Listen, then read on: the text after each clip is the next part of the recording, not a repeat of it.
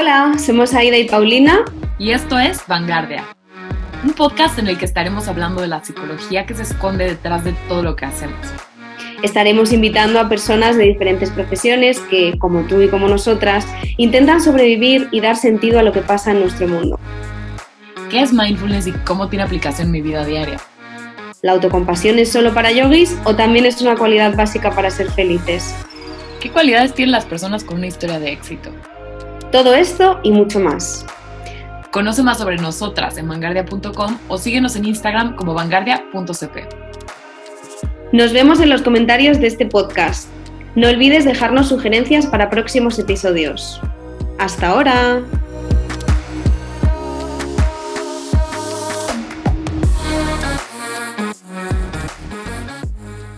Hola, hola, estamos de vuelta como prometimos con un invitado muy, muy especial. Ya desde el último capítulo veníamos anunciando que teníamos muchísimas ganas del podcast de hoy, ¿verdad, Pau?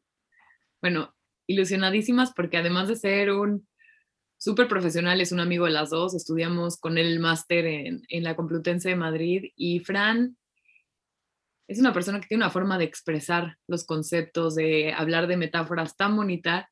En lo personal me encanta la pasión con la que transmite lo que es el mindfulness.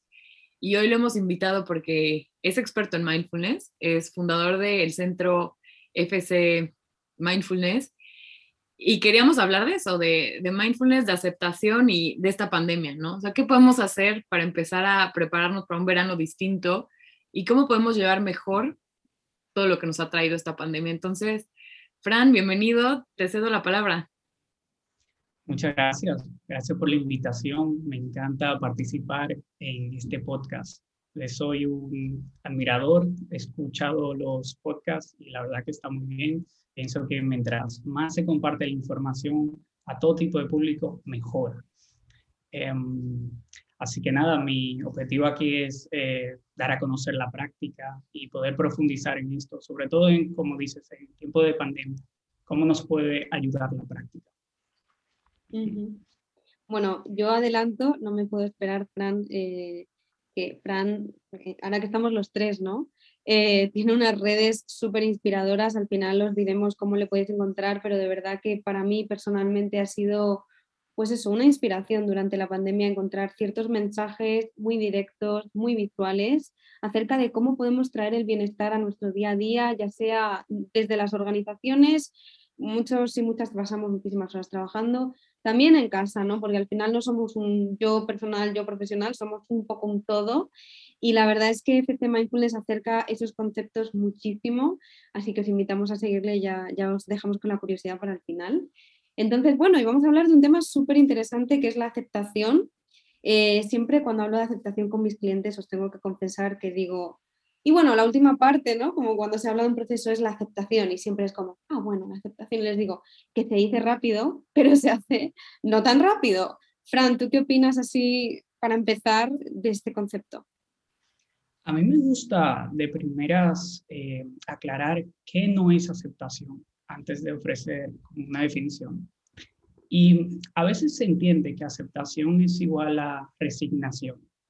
Esto como que si no puedo controlar algo, entonces cedo el control. No puedo hacer nada al respecto. Sin embargo, esto es una comprensión incorrecta, por lo menos en la tradición de mindfulness. Cuando hablamos de aceptación, digamos que es sinónimo de disposición. Es como una negociación que uno hace consigo mismo, de está totalmente presente con lo que sea que surja en el momento y aún así incluirlo para ir en dirección a mi bienestar o en dirección a mis valores. Esto sería el término aceptación en el ambiente o en el ámbito de mindfulness. Estar dispuesto o dispuesto. Me encanta, em, el, uso de esta palabra de disposición, porque es verdad que lo confundimos mucho con resignación y eso levanta una barrera inmediata, ¿no? Muchos decimos, no, no puedo ser la persona que a la que le deja importar o aceptar cómo es alguien, por ejemplo, entonces quiere decir que no voy a defender mis valores o aceptar algo que quiero cambiar. ¿Cómo voy a aceptar algo, sobre todo los que queremos cambiar, ¿no? que, queremos tener cierto control sobre algo?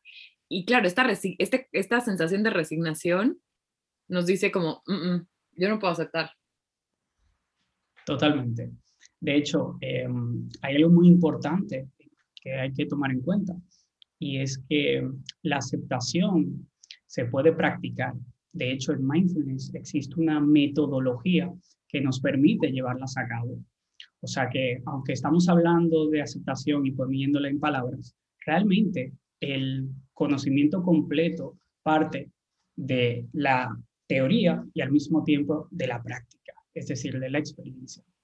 Luego podemos profundizar un poco allí, pero sí es bueno dejar saber que aceptación no siempre se siente eh, agradable la experiencia. De hecho, muchas veces es más difícil practicar la aceptación. Y esto porque la mente tiende como a aferrarse a todas las experiencias agradables y a evitar las experiencias desagradables. El precio a pagar por esa tendencia es que uno puede sufrir cuando ya las experiencias agradables dejan de surgir. O dicho de otra manera, uno sufre cuando las experiencias desagradables están presentes. Y solo para concluir esta parte, desde la tradición budista, que de ahí es que parte mindfulness, se entiende que la persona puede sufrir por una comprensión incorrecta de la naturaleza de la vida. Y se parte de que la naturaleza de la vida es simplemente la impermanencia. Cuando tomamos las cosas como si son permanentes, el sufrimiento es eh, inevitable. una segunda comprensión es saber que la mente tiende a tomar los eventos, los objetos y las personas como si son yo o como si son míos. Cuando en realidad no somos los total causantes de las circunstancias, de los objetos, de las personas que tenemos en nuestra vida. Es decir, no elegimos el momento histórico en el que nacimos. No elegimos la familia que nos tocó. No elegimos ni los pensamientos ni las emociones que nos surgen momento a momento. Bueno, yo creo que eh, es imposible mencionar estos conceptos sin hablar de, control y de responsabilidad, ¿no? Muchas veces queremos controlar lo incontrolable, muchas veces ponemos la atención, los pensamientos, las emociones, todo acerca de aquello que queremos que se quede como está o que queremos que cambie, ¿no? Yo muchas veces veo esto como una lucha. Hay personas que están enfadadas, ¿no? Hay personas cuando esto me pasa en sesión muchas veces digo, para un momento y dime qué escultura harías de lo que estás sintiendo ahora. Y la mayoría de las veces es como una escultura de luchar, ¿no? Mm, como una escultura de luchar en contra de los elementos, porque realmente no hay nada contra lo que luchar, no puedo cambiar eso. Lo que me toca es la parte de la aceptación, la disposición a entender que no hay una permanencia ilimitada de lo que yo quiero, de lo agradable, ¿no? Hace tiempo os lanzo este concepto porque me gustaría saber qué, pensáis. También Paulina sé que utiliza, las dos utilizamos el mindfulness en, en nuestras sesiones. Escuchaba un podcast de una profesora eh, de Yale que era experta en esto y decía, muchas veces pensamos en la aceptación y hablamos de let it go, déjalo ir. Y ella decía, y yo la verdad es que me he dado cuenta de que es un más let it be, déjalo ser, ¿no? ¿Qué opináis de este concepto? Em, pues yo soy de los que me gusta verlo de dos maneras. Si se nos surge una situación que podemos abordar por medio de esta estrategia, que aquí yo sé que se ha hablado porque lo he escuchado, esta estrategia de solución de problemas. Adelante, empecemos por ahí. Sin embargo, sabemos que hay problemas en la vida que aparentan ser problemas, pero resultan ser dificultades. Y las dificultades a lo mejor no tienen solución, por ende no son problemas, pero son circunstancias que tenemos que aprender a convivir o a llevar. En este caso, en estos ejemplos, en estas circunstancias, podemos practicar lo que sería la meditación para poder abordar las circunstancias con un poco más de tranquilidad, un poco más de em, empoderamiento, por lo menos interno. Si mientras más tranquilo yo me encuentre a la hora de tomar decisiones importantes, más perspectiva voy a experimentar. tienes toda la razón. Muchas veces es, el problema es cómo estamos planteando las cosas, ¿no? O sea, mi problema es que, no sé, mi jefe cambia mucho de opinión o mi problema es que yo me siento muy triste o muy enojada cuando mi jefe cambia de opinión, ¿no? Y yo siempre intento replantear los problemas de modo que la solución, o depende de mí, que era lo que decías, ¿no? O sea, si hay una solución, pues adelante. O de modo que si es una dificultad, le demos estrategia a la persona para aceptar. Sin embargo, muchas veces cuando se plantea ¿no? esta idea de aceptación, hablábamos de la resistencia que surge, o incluso cuando la persona dice, sí, sí quiero aceptar, pero no sé cómo, nos enfrentamos a este, ¿por qué nos cuesta tanto trabajo aceptar? ¿Qué piensas? Yo pienso que eh, se puede como analizar de diferentes niveles. Sé que vivimos en una cultura aquí en Occidente, donde se nos ha enseñado a las cosas hay que buscar una solución. Y aquí entra lo que es la ironía de la preocupación versus la reflexión. Es decir, se nos presenta un problema o se nos presenta algo que es importante para nosotros. De repente empezamos como a intentar buscarle la vuelta empezamos a ver todo lo malo que puede ocurrir. Empezamos a formular preguntas como, ¿y si ocurre esto? ¿Y si ocurre lo otro? ¿Y si todo va mal? Preguntas que lejos de solucionar el problema, lo que hacen es como mantenernos en un bucle, en un círculo vicioso. Y ese círculo vicioso tiene un impacto en nuestra fisiología. Aquí es que el cuerpo va emitiendo esa respuesta de estrés. Mientras más nos preocupamos, más probable es que el estrés se mantenga. Por medio de la meditación podemos, digamos que, transformar la preocupación en la reflexión. En la preocupación, por lo general, nuestra atención está en la mente, en todos esos pensamientos catastróficos que pasan por la mente. Mientras que en la reflexión, nuestra atención o nuestra mente está en el cuerpo y estamos recibiendo sus mensajes y relacionándonos con ellos de una manera un poco más sabia. Empezamos a formular las preocupaciones en lugar de los easy con los cómo. ¿Cómo puedo abordar esta situación de la mejor manera o no? Esa sería como la diferencia fundamental entre la reflexión y la preocupación. Hay una última metáfora que quiero eh, compartir. Digamos que en la preocupación confundimos al árbol por el bosque, mientras que en la reflexión, como incluimos todo, podemos ver el bosque completo. Sobre todo que la, la meditación permite crear ese espacio necesario entre lo que nos ocupa la mente y nosotros, ¿no? Justo eh, en nuestro último episodio de podcast hablábamos de esto, de la metáfora del ajedrez, de cómo a veces nos fusionamos con los pensamientos, ¿no? Y cómo es necesaria esta, esta distancia para tomar la perspectiva de observar, ¿no? Y de reflexionar acerca de esto. Precisamente también, ¿no? Mencionando la meditación, hace tiempo hablábamos con Aroa Piera, eh, nos comentaba cómo la meditación cambió su vida. Ella nos hablaba de, sus crisis de ansiedad y demás, y cómo la meditación abría este espacio en su mente para no estar completamente fusionada. Sin embargo, es increíble, ¿no? Lo que decía antes Pau, que nos cuesta muchísimo desapegarnos de aquello que intentamos controlar. ¿Hay alguna, algún tip, alguna recomendación para aquellas personas que, que todavía tengan esa resistencia a aceptar? Y esto de aceptar, repetimos, no es que uno llegue en un momento y diga, sí, ya, ya lo he aceptado, ¿no? Esto me imagino que, estamos los tres de acuerdo en que es un proceso y que, lleva un tiempo y que a veces incluye pedir ayuda. ¿Hay alguna recomendación que se os ocurra que podamos dar para que una persona empiece a tener en cuenta la aceptación o empiece a dar espacio a la aceptación, además de la meditación? Eh, sí, por supuesto. Em, creo que fue Víctor Franklin que dijo esta frase de entre un estímulo y una reacción hay un pequeño espacio y en ese espacio está nuestra capacidad de respuesta. Eh, sí es cierto que la meditación, por medio de la meditación, puedes incrementar ese espacio. Em, de todas maneras, em, voy a intentar como poner en palabras una experiencia. aún sabiendo que la experiencia eh, o que las palabras más bien no son suficientes.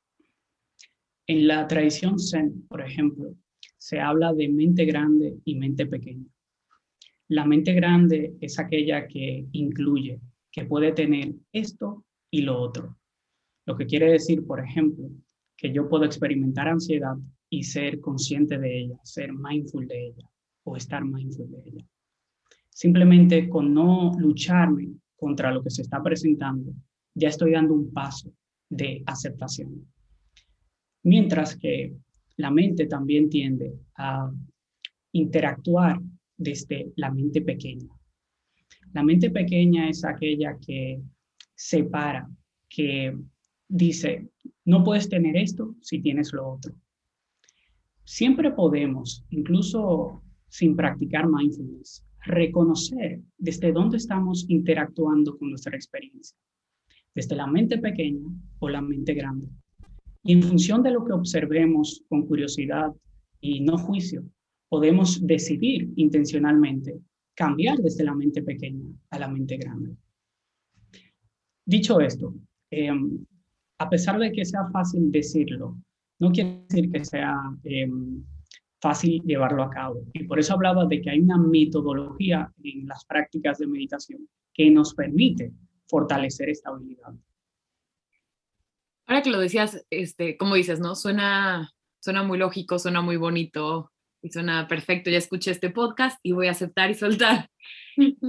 Eh, hay, hay una cosa, bueno, una de las barreras que yo por lo general veo y no sé qué opinen ustedes, pero es la validación de la emoción, ¿no? O sea, aparece el ok, pues ni modo, me toca aceptar que estamos en una pandemia y que tuve que este, posponer mi boda. Entonces, las personas dicen, ok, lo acepto, pero ¿dónde quedo yo? ¿No? ¿Dónde queda ese sufrimiento? Y creo que muchas veces pensamos que para aceptar tenemos que también dejar ir, entre comillas, el, sufrimiento, ¿no? Es como no sufras, acepta y no sufras. Y creo que también por eso nos cuesta mucho trabajo. No sé qué opinan ustedes y, y cómo lo podemos unir con esta como crisis, mundial que estamos viviendo, esta dificultad mundial. Bueno, a veces es, es, difícil, ¿no? Aceptar, tener que aceptar, creo que es lo que estás diciendo tú justo, Pau, ¿no? Y decir, bueno, ya sé que no puedo hacer nada, ¿no? Yo recuerdo esos momentos, primeros meses de pandemia en los que realmente mmm, muchas cosas de la vida, de, de, lo que ocurría, no nos estaban gustando, pero muchas veces no podíamos hacer nada realmente con ellas, ¿no? Y cómo toca ese momento que tú dices de aceptar y lo que viene es de nuevo enfadarnos, ¿no? Y no me gusta la pandemia, no me gusta el coronavirus, no me gusta tener que cancelar mi boda y no me gusta... Bueno, ¿cómo puedo reconciliarme con ese no me gusta? Pues lo que tú dices, validando y entendiendo que soy un ser humano que siente y que es una respuesta completamente saludable, que mi cuerpo me esté diciendo que esto no me gusta. Lo que está detrás del enfado esto es algo que creo que los tres siempre decimos, es, ve ahí, hay un muro en tu camino y rómpelo. Y esto es una respuesta adaptativa que tiene nuestro cuerpo de hacernos luchar por aquello que nos está poniendo en peligro, a nosotros o nuestras expectativas. Ahora, cuando yo ya fui, me di con el muro, me rompí la cabeza y volví para atrás y dije, no, espera, es que hay un muro que yo no puedo romper. Y lo que viene es la frustración. Creo que en ese momento validarnos y darnos la oportunidad de ser seres que sienten va a ser un paso más allá de acercarnos a la aceptación. no sé cómo lo ves. Estoy de acuerdo. De hecho, creo que mm, em, a nivel general podemos practicar la aceptación tanto con la mente o con el cuerpo. Si lo hacemos con la mente, en algunas eh, ocasiones tendremos éxito. Si lo hacemos con el cuerpo, en todas las ocasiones probablemente tengamos éxito. A lo que me refiero es que es posible utilizar el lenguaje para tomar perspectiva de, desde lo que estamos experimentando. Es decir, sabemos muy bien por la terapia de aceptación y compromiso y demás que podemos jugar un poco con esta capacidad de imaginarnos en otros momentos, con otras formas de interpretación. Es decir, yo puedo situarme de a 10 años y decirme a mí mismo, desde una perspectiva un poco más sabia, qué palabras me diría ahora mismo que estoy pasando por un momento difícil, por ejemplo. Y tal vez esas palabras me ayuden a aceptar lo que está sucediendo aquí aún teniendo mis valores presentes. Por otro lado, está la aceptación que podemos eh, llevar a cabo por medio del cuerpo. Y esto es básicamente porque nuestro cuerpo es el mejor vehículo para acceder al momento presente. Y en el momento presente, de por sí hay aceptación. Es decir, cuando estamos totalmente presentes, no quiere decir que estamos totalmente felices. Quiere decir que hemos decidido abordar la plenitud de la vida, tanto lo agradable, lo neutral como lo desagradable, con todos nuestros recursos, por el bien de nosotros mismos y por el bien de los demás.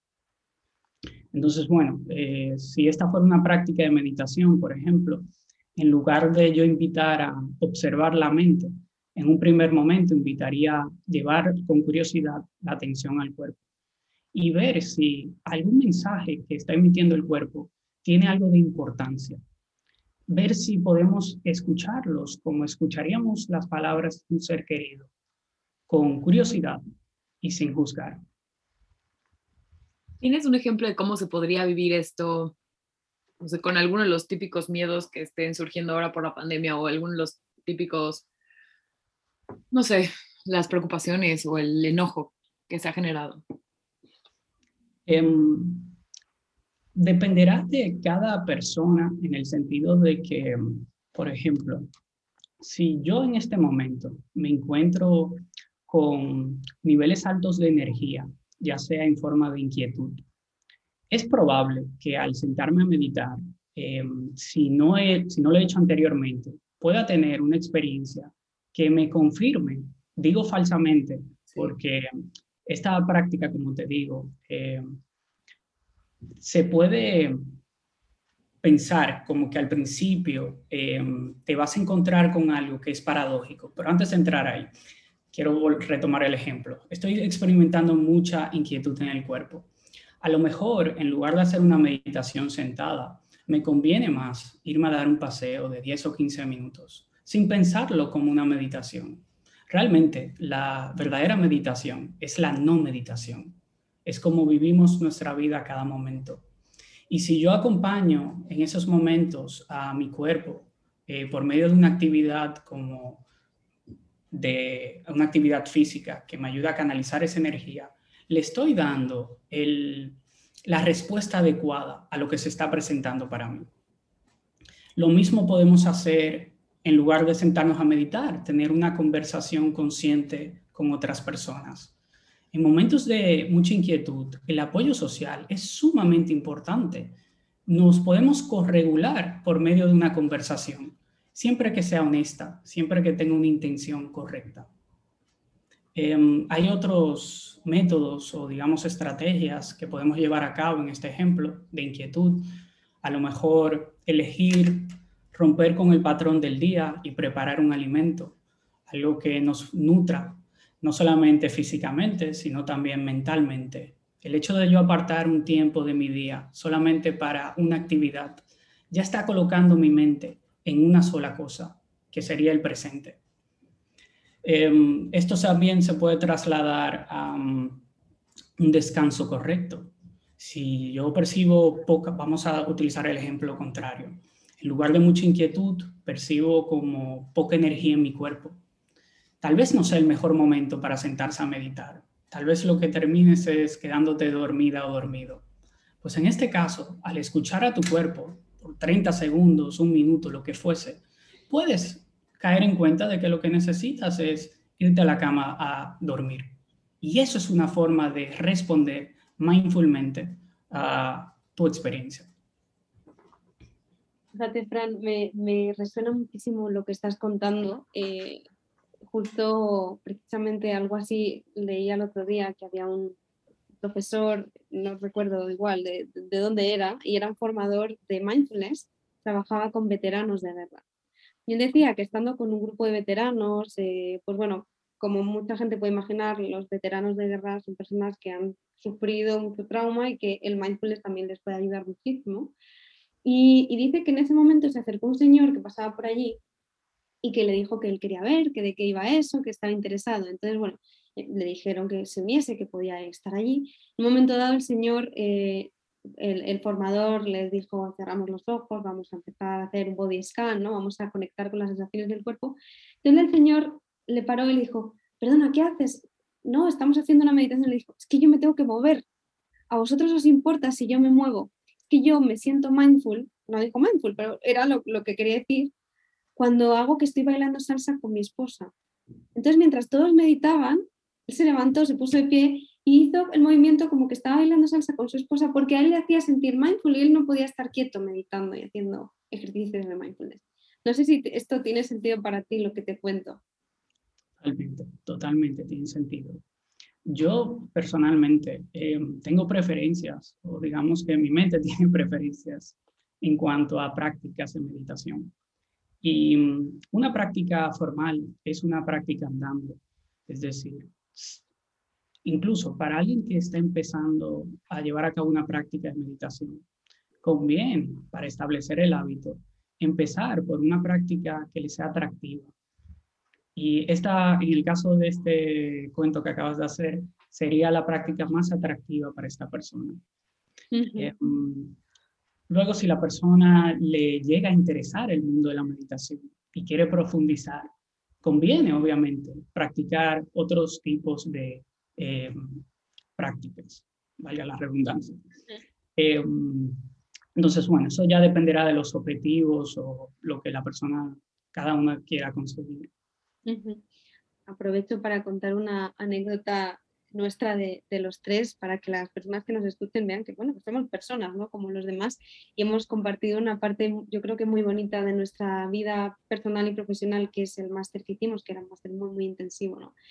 Recuerdo un día en una clase, no sé si lo recordaréis, en la que eh, Carmelo Vázquez, eh, que es uno de los grandes profesores de este máster, eh, dijo que a veces recomendaba hacer sesiones andando, ¿no? Porque era algo que hacían los peripatéticos, que era que se salían a la calle y caminaban, y cómo el hecho de caminar hace que nuestra mente se conecte con la capacidad de proyectarnos en el futuro y con la capacidad de ser mindful en el presente, pero sí proyectándote de manera saludable. Me parece increíble cómo todos estos, estos conceptos ¿no? de la neurobiología y también del mindfulness acaban conectándose ¿no? y acaban teniendo como muchísimo sentido incluso se acaban conectando aquí teniéndonos a los tres hablando de esto y de una anécdota del pasado en la que estábamos juntos y que también tenía que ver con esto sin que, sin que supiésemos en ese momento ¿no? que esto iba a ocurrir. Bueno, yo en lo personal lo he practicado y la verdad mete mucho dinamismo, es, es agradable hacer de vez en cuando una sesión caminando o en la que le pides a la persona que se ponga de pie y haga cosas, no sé, yo les digo, unas sentadillas y no, y no, necesariamente para subir la ansiedad que eso hacemos a veces, sino nada más como para ponernos en movimiento, sacar un poco una emoción, porque el cuerpo es movimiento y necesitamos en movimiento, somos energía y pues hay que mover la energía. Estoy completamente de acuerdo, yo concuerdo, es sumamente fascinante. Creo que vivimos en la mejor época de la historia, o sea, el, acceso que tenemos, eh, creo que escuché una vez que es como X veces más grande que, era, que lo que fue la biblioteca de Alejandría. O sea, eso es un privilegio. Y poder estudiar psicología y poder estudiar prácticas contemplativas y ver cómo convergen, eh, eso no es poca cosa. Mm. Concuerdo contigo. Queríamos también hablar un poco del desapego, porque estamos hablando de aceptación y tiene mucho que ver con el desapego, ¿no? Y bueno, creo que una de las preguntas típicas es, el ser desapegados quiere decir que somos indiferentes y cómo el desapego contribuye también a un, a, un proceso de aceptación. Em, sí es cierto que hay como unas diferencias fundamentales, aunque suenen similares, la indiferencia y el desapego. Em, yo lo pienso de esta manera, es como si en la indiferencia eliminamos la importancia que tienen los objetos, las circunstancias, la conexión que tenemos con los demás. Mientras que en el desapego, cuando lo practicamos, em, lo que hacemos es reconocer y actuar sin identificación. Parte de este principio que mencionamos al inicio, de esta comprensión correcta de que aunque haya acciones, aunque haya emociones, Uno no es esas acciones y emociones. Em, y lo mismo con los pensamientos. Si estuviéramos en una práctica de meditación, por ejemplo, se invita a observar esa parte de uno que puede notar lo que surge. Y en ese momento la persona puede caer en cuenta de que aunque esté experimentando pensamientos, no es esos pensamientos. Con lo cual hay un espacio para poder explorar sus mensajes sin tener que identificarse con ellos.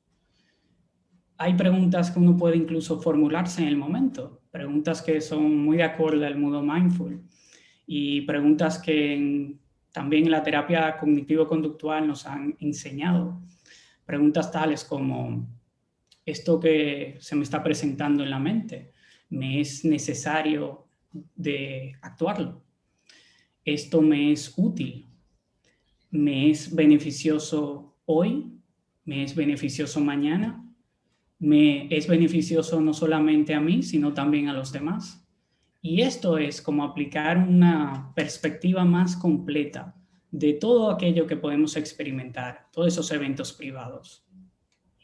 Esto que dices me hace muchísimo sentido y lo que pienso es que muchas veces también nos hemos estado identificando con lo que queremos, creemos que queremos o que creemos que tiene que pasar para que seamos felices, ¿no?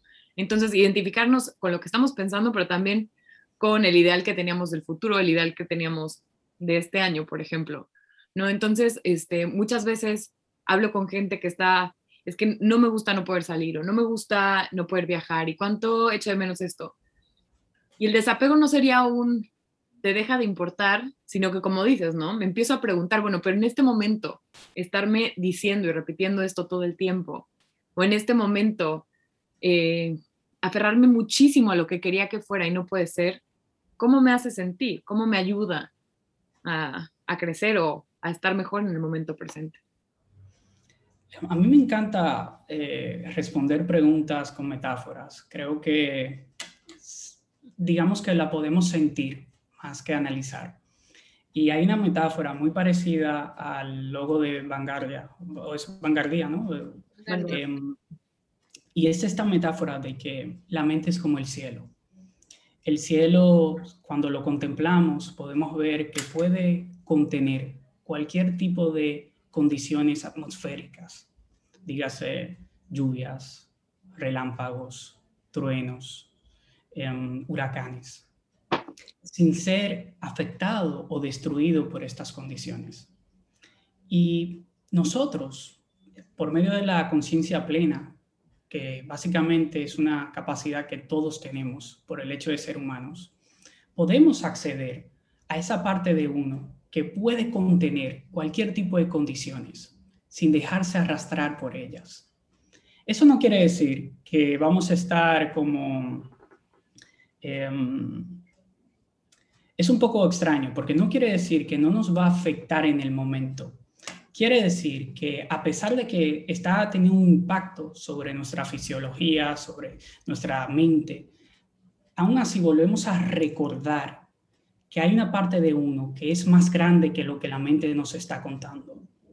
Hay una parte de uno que es más grande que lo que estamos experimentando. Y por más que practicamos la meditación, ese acceso se vuelve más fácil. Y entonces, bueno, es una forma de ver que Em, tenemos esta sabiduría eh, como innata.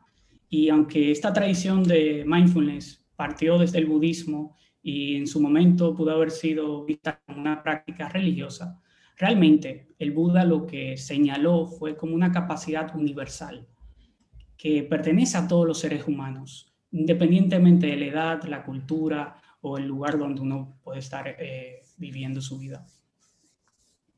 Qué bonito.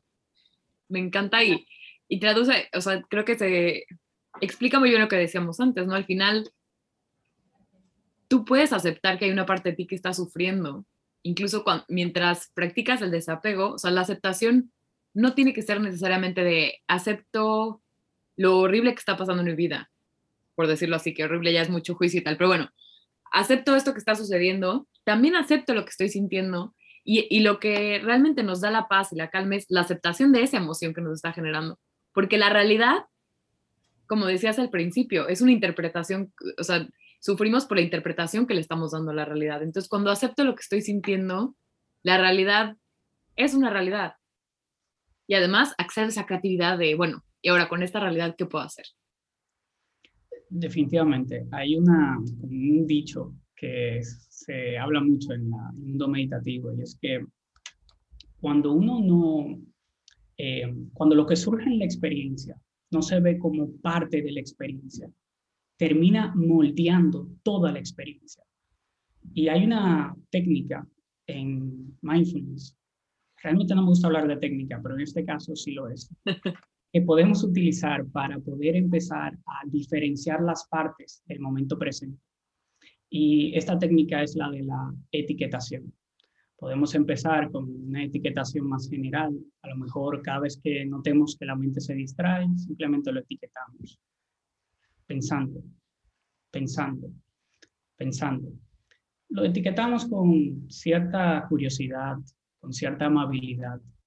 Y si de repente nos damos cuenta que lo hemos etiquetado a lo mejor más hostil, pensando, en ese momento podemos responder a eso en lugar de reaccionar.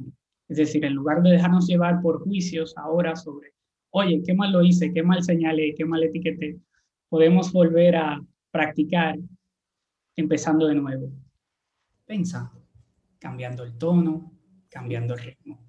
Me encanta. Este, hay, hay una cosa que les digo mucho también a mis clientes y es el, también reconoce que hay una parte de ti que se resiste, ¿no? Entonces, si estás etiquetando un hay una parte de mí que se resiste a aceptar esto, hay una parte de mí que se resiste a hacer este ejercicio. Y eso es parte de la aceptación, aceptar que en ese momento te está costando trabajo, que en este momento no hay espacio y está bien. Y muchas veces en cuanto reconocen la parte de ellos que les está impidiendo aceptar o impidiendo reconocer, esta parte se suaviza un poco, que siempre les digo, pero sin expectativas, por favor. o sea, esto no necesariamente va a pasar siempre, pero claro, o sea, me encanta esto de etiquetar, ¿no? Me encanta esto de darnos cuenta y contemplarlo como parte de la experiencia, como decías. Mm. Sobre todo como esto se conecta con el cuerpo, ¿no? Al final cerramos el círculo. Esta parte de mí que tiene resistencia soy capaz de sentirla en mi cuerpo y si no soy capaz de sentirla, porque además tiene una función, ¿no? Esto es parte de la resistencia y como el hecho de identificar, ¿no? Se puede ir por el otro lado. No saber qué resistencia hay conectar con el cuerpo y esa resistencia la vamos a encontrar, ¿no, Fran? Totalmente de acuerdo, así es. Pues qué bien. me encanta, me encanta todo lo que nos, este, lo que nos has compartido hoy. Me encantan las metáforas. Creo que, como decías, nos ayudan a sentir el concepto. O sea, no, no es pues conecta con esa parte que decías antes, ¿no? O sea, las cosas las podemos pensar, pero si bajamos al cuerpo, seguramente va a haber mucho más espacio de la aceptación y es un poco lo mismo cuando aprendemos, o por lo menos a mí me pasa mucho, no sé ustedes, pero si algo lo hago muy racional, se me olvida. Cuando conecta con algo en mí, cuando me hace sentido, cuando mueve una emoción, es, es algo que se va a quedar en mi memoria seguro. Totalmente. Es decir, eh, la mente siempre va a proponer algo y es lo siguiente. Ella te va a proponer me va a proponer a mí, a todos. Em, vamos a esperar hasta que las condiciones sean favorables para permitirnos estar, estar totalmente presentes. Y aquí em, podemos empezar como a utilizar, eh, esto es algo que me encantó de el Buda, utilizar el sentido del humor cuando empecemos a ver la condición humana estamos lidiando con una mente que no evolucionó para ser feliz. Estamos lidiando con una mente que evolucionó para sobrevivir. Y qué bueno que hemos avanzado tanto para poder estudiarla, para poder empezar como a establecer una relación más sana, basada en la evidencia científica y también en la sabiduría de las prácticas contemplativas. Es decir, es sumamente importante reconocer en estos momentos que hay modos de gestionar todo aquello que pueda ser desfavorable en la vida de cada uno. Bueno, mm, me parece que es una buenísima frase para terminar, ¿no? Poner la guinda encima de todo lo que hemos dicho. Fran, la verdad es que creo que muchas de las personas que nos estén escuchando ahora podrán coincidir conmigo y con Pau, que es un regalo escucharte y tenerte aquí. La verdad es que cuando hablas y cuentas las cosas por cómo las cuentas, a mí me da la, sensación de que se para el tiempo. O sea, es como que lo cuentas con una profundidad eh, que de verdad hace lo que ha dicho Pau. Creo que activa en nosotros esa memoria de esto me resuena, me está activando algo y lo, y lo voy a poder memorizar mucho más fácil. Así que bueno, esperamos que, que, este podcast haya sido de mucha utilidad, de tanta como creo que para nosotras dos ha sido. Hemos estado aquí 100% mindfulness, o sea que en sí mismo eh, esto ha sido una práctica de congruencia, ¿no? Y, y bueno, cuéntanos dónde, dónde te podemos encontrar, dónde te encuentran las personas que quieran ver tus redes, que quieran saber más de FC Mindfulness. Antes de compartir mis redes, quiero eh, igual eh, decir que aprecio un montón la invitación. Em, me, me, encanta conversar sobre este tema, me pongo sentimental al hacerlo. Pienso que la práctica ha influido positivamente en mi vida y eso es lo que deseo para todos. Em, en cuanto a lo que hemos vivido desde el máster hasta acá, yo feliz de compartir toda esta experiencia con Pau, contigo, Aida. Eh, y bueno, que esta sea una más de entre las tantas más que va a haber. Eh, redes, pueden ubicar FC Mindfulness eh, en las creo que es fc.mindfulness. estamos en Facebook, estamos en Instagram y estamos en YouTube. En adición, si vives en Latinoamérica o si no tienes problema en despertarte o estar despierto hasta las 12, 1 de la, de la mañana, em, a partir de mayo vamos a empezar a impartir sesiones de meditación vía Zoom. Entonces, si alguien de los que está escuchando eh, les resonó esta conversación y desea profundizar en la práctica o empezar a, a practicar, invito a ponerse en contacto con nosotros para en mayo empezar con mindfulness a tope. Qué buena noticia. Definitivamente, este, bueno, aunque vivamos por acá, Ira, seguramente nos meteremos en alguna y los invitamos a ir a ver. A ver, Fran, lo decía desde el principio, la forma en la que tienes de, eh, que tienes de expresar todos estos conceptos, este, me encanta y, y antes lo estaba pensando mientras Aida hablaba y luego cuando tú volvías a, decir, claro, es que la práctica ha influido en mí y se nota, ¿no? Esta calma con la que transmites los conceptos, cómo se, se ve que, lo, que los vives.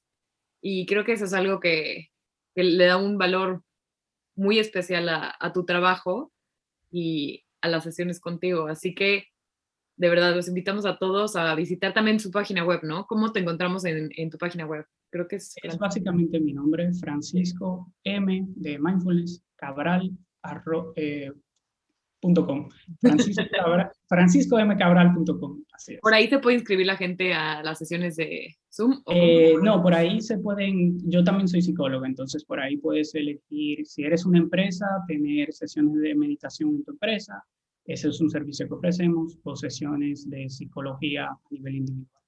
Perfecto. ¿Y lo del curso lo encuentran dónde? ¿Dónde se pueden En las redes sociales, sobre todo en Instagram. Ahí está toda la información me pueden escribir mensajes directos y yo les envío como una hoja de inscripción. Perfecto.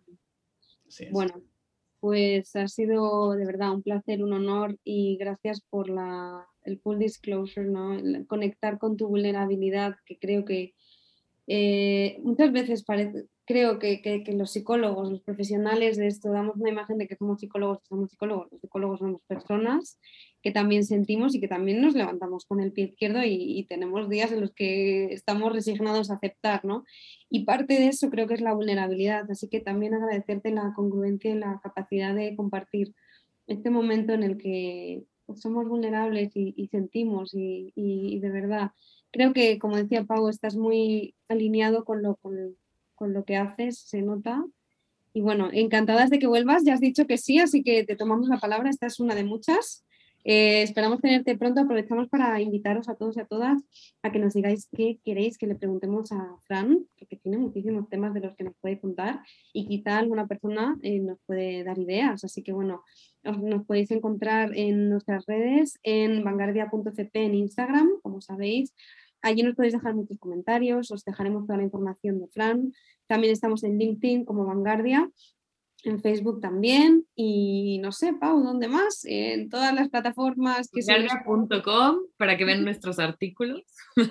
La web, en, estamos en Spotify, estamos, bueno, estamos everywhere, all over the place, pero siempre, siempre con muchas ganas y mucha alegría. Bueno, y recordarles que suscriban a los, se suscriban a los canales para que les lleguen los próximos episodios y compartan, si les gustó, compartan con sus amigos, compartan, compartan, compartan. Bueno, pues hasta aquí hemos llegado hoy. Eh, Fran, de nuevo muchas gracias. Pau, ha sido un placer, como siempre, encontrarte. Esto, la verdad es que lo tomamos como nuestra pausa café mindfulness break, no sé cómo llamarlo, algo le vamos a poner de nombre. Nos vemos en la próxima y a seguir. Mucho ánimo para todos y para todas. Bye.